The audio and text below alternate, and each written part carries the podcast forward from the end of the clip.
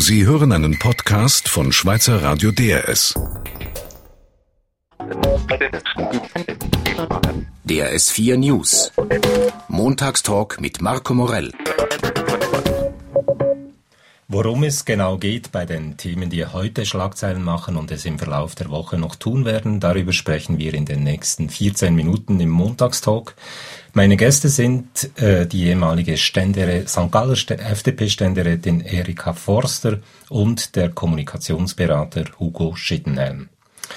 Er war der Held, der die militärischen Engagements in Irak und Afghanistan vor dem Schlamassel rettete, stieg auf zum Chef des Geheimdienstes CIA und jetzt muss David Petraeus diesen Posten wegen einer Liebesaffäre wieder verlassen, das nur wenige Tage nach der Präsidentenwahl in den USA.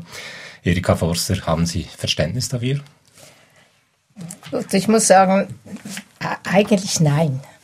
Es, also gut, Petraeus ist natürlich ein ganz bedeutender Mann und er, ist, er steht äh, am Kopf einer wichtigen Organisation. Also von daher, ob er allenfalls damit erpressbar wäre und das ein Sicherheitsrisiko ist äh, für Amerika, das kann ich nicht abschätzen. Das wäre für mich der einzige Grund, dass man sagt, er muss wirklich zurücktreten.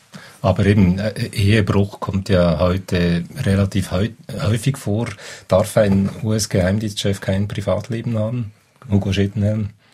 Ja, klar darf er das. Aber er weiß genau, wenn er diesen Posten übernimmt, äh, welche Einschränkungen ihm da auferlegt sind. Er kann ja auch nicht äh, irgendwelche Kontakte, die ihm gerade gefallen, äh, äh, knüpfen oder unterhalten, sondern er muss sich dessen bewusst sein. Er ist, obwohl er Geheimdienstchef ist, immer äh, im, äh, im Schaufenster. Und eben, die, den einzigen Grund, den ich, auch, den ich auch sehe, ist die Erpressbarkeit. Äh, das ist wirklich ein Sicherheitsrisiko.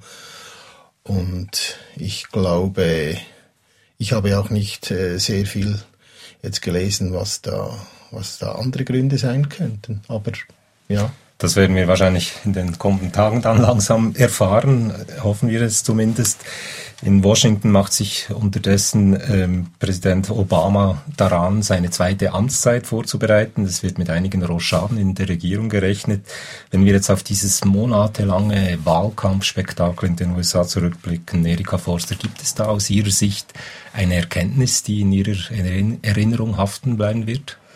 Also die Erkenntnis, die ich eigentlich ziehe, ist, dass Extrempositionen es letztlich Gott sei Dank schwer haben äh, bei den Wahlen. Also die äh, Republikaner haben ja wirklich extremste Positionen zum Teil eingenommen. Sie sind weg von der Mitte hin zur eigentlich Tea Party Bewegung und das hat ganz sicher mitgewirkt, dass eben Minderheiten es völlig unmöglich war, äh, diesen äh, Republikaner zu wählen.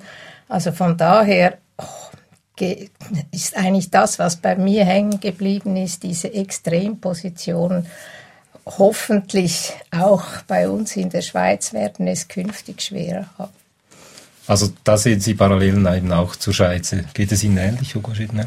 Ja, eigentlich schon. Um mehrheitsfähig zu sein, muss man schon versuchen, die wichtigsten Gruppen des, eines Landes einzubinden. Und ähm, den Republikanern ist es eben nicht gelungen, die Jungen äh, zum Beispiel äh, einzubinden. Da haben die Demokraten besser mobilisiert, auch bei den äh, bei den ethnischen noch Minderheiten. Das werden bald nicht mehr Minderheiten sein und deshalb muss man auch ein bisschen in die Zukunft schauen. In ein paar Jahren wird äh, Amerika nicht mehr äh, einfach weiß sein, sondern es wird ein, eine buntgescheckte Nation sein, die äh, die abstimmen können und die dann eben auch äh, eingebunden werden müssen. Und hier äh, macht sich schon ein, äh, ein Paradigmawechsel wahrscheinlich auch bei den Republikanern. Das, das wird sich bezahlt machen. Das müssen, sie müssen in diese Richtung gehen. Wieder stärker in die Mitte rücken. Aber wenn wir jetzt nochmal schauen, äh, den Vergleich ziehen zur Schweiz, da, da sind es ja eigentlich nicht die Parteien in der Mitte, die in den letzten Jahren profitiert haben. Was genau ist jetzt die Lehre, die man daraus ziehen kann? Erika Forster. Also es ich, ich gehe jetzt eben auch in die Zukunft. Also es ist ja möglich, dass auch bei uns äh, die Leute eigentlich genug haben von Extrempositionen und wieder eher zu diesen Mittepositionen zurückkehren. Äh, das ist zumindest das, was ich mir hoffe. Und dass sich die Gemäßigten innerhalb der Parteien eigentlich durchsetzen können. Und um das geht es ja eigentlich. Können sich Gemäßigte durchsetzen oder gewinnen eben Extreme auch innerhalb den, äh, der, den eigentlichen Parteien?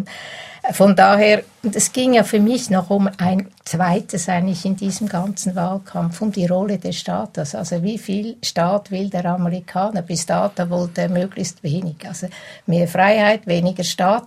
Und es setzt sich je länger, je mehr der Gedanke durch oder auch die Meinung durch, dass es eben richtig ist, mehr Freiheit, weniger Staat, aber die Verantwortung, die muss dann auch übernommen werden. Also und von daher hoffe ich, dass sich das auch bei uns hier in der Schweiz wieder durchsetzt. Also Verantwortung, was meinen Sie damit genau? Dass es eben doch einen Staat braucht? Dass es ein, zwar mehr Freiheit, weniger Staat ist für mich sehr, sehr gut, aber da muss man das, äh, das ist in Zusammenhang zu sehen mit der Verantwortung des Einzelnen, eben für diejenigen, die äh, den Staat eben nötig haben, weil sie sich selber äh, auch bei bestem Einsatz nicht äh, zum Beispiel ernähren können oder keine Arbeit finden und so weiter. Mitt Romney, der Herausforderer Obamas, stand ja für eben einen schlanken Staat, möglichst wenig Geld dafür ausgeben, Obama für das Gegenteil die USA stehen, stehen, haben ja auch einen Berg von Schulden.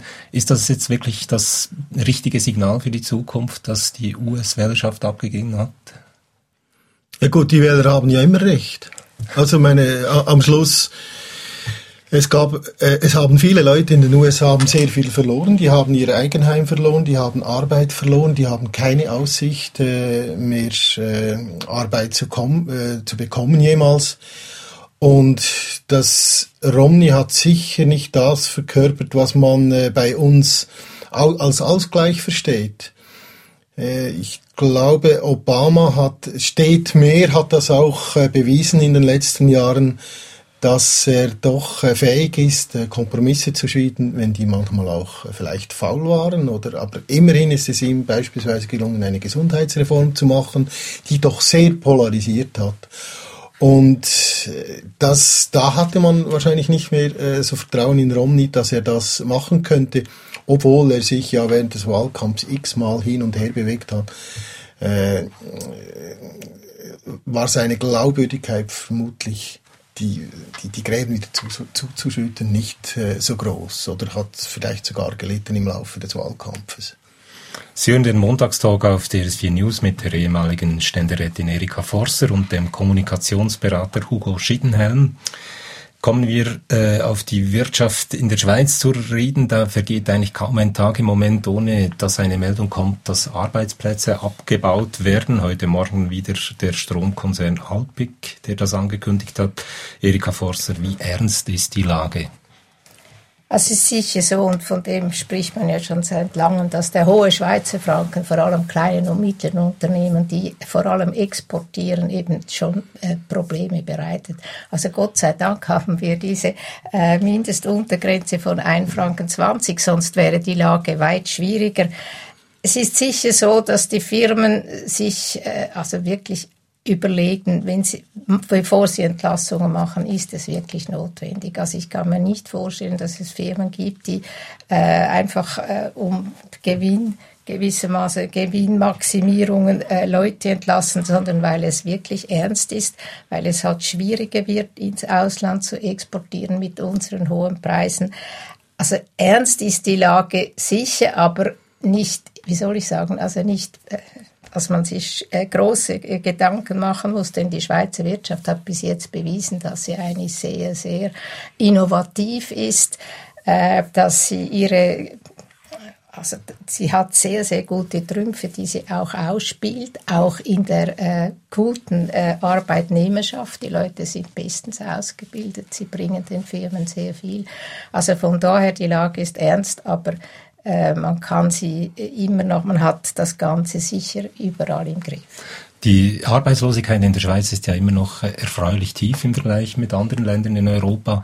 Werden denn diese Menschen, die jetzt oder diese Arbeitsplätze, die abgebaut werden, werden die einfach von anderen Firmen oder anderen Branchen quasi aufgesogen oder äh, kommt, kommt es jetzt eben anders? Müssen wir damit rechnen, dass jetzt eben auch in der Schweiz äh, die Arbeitslosigkeit wieder steigt, Hugo Schittner? Ich kann das ehrlich gesagt nicht beantworten, aber äh, es ist ein bisschen die Frage, was, was läuft in den nächsten, also wie, wie läuft es im europäischen Umfeld, äh, wie be bewegt sich äh, der Eurokurs? Äh, wie, wie, sieht es in den wichtigsten Exportländern der Schweiz aus? Ähm,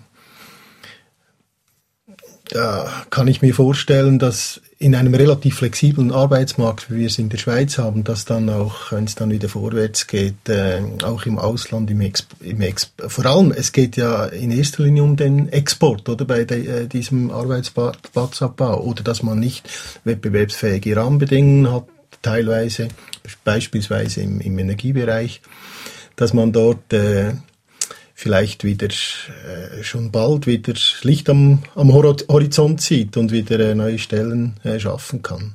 Aber ich kann das nicht, wirklich nicht Kaffeesatz lesen. Wir sind gespannt, wie, wie das weitergeht. Vielleicht noch ein Wort zu einem ganz anderen Thema. Vor dem Bundesstrafgericht in Bellinzona geht heute der Prozess gegen, wegen Wettbetrugs im Fußball weiter.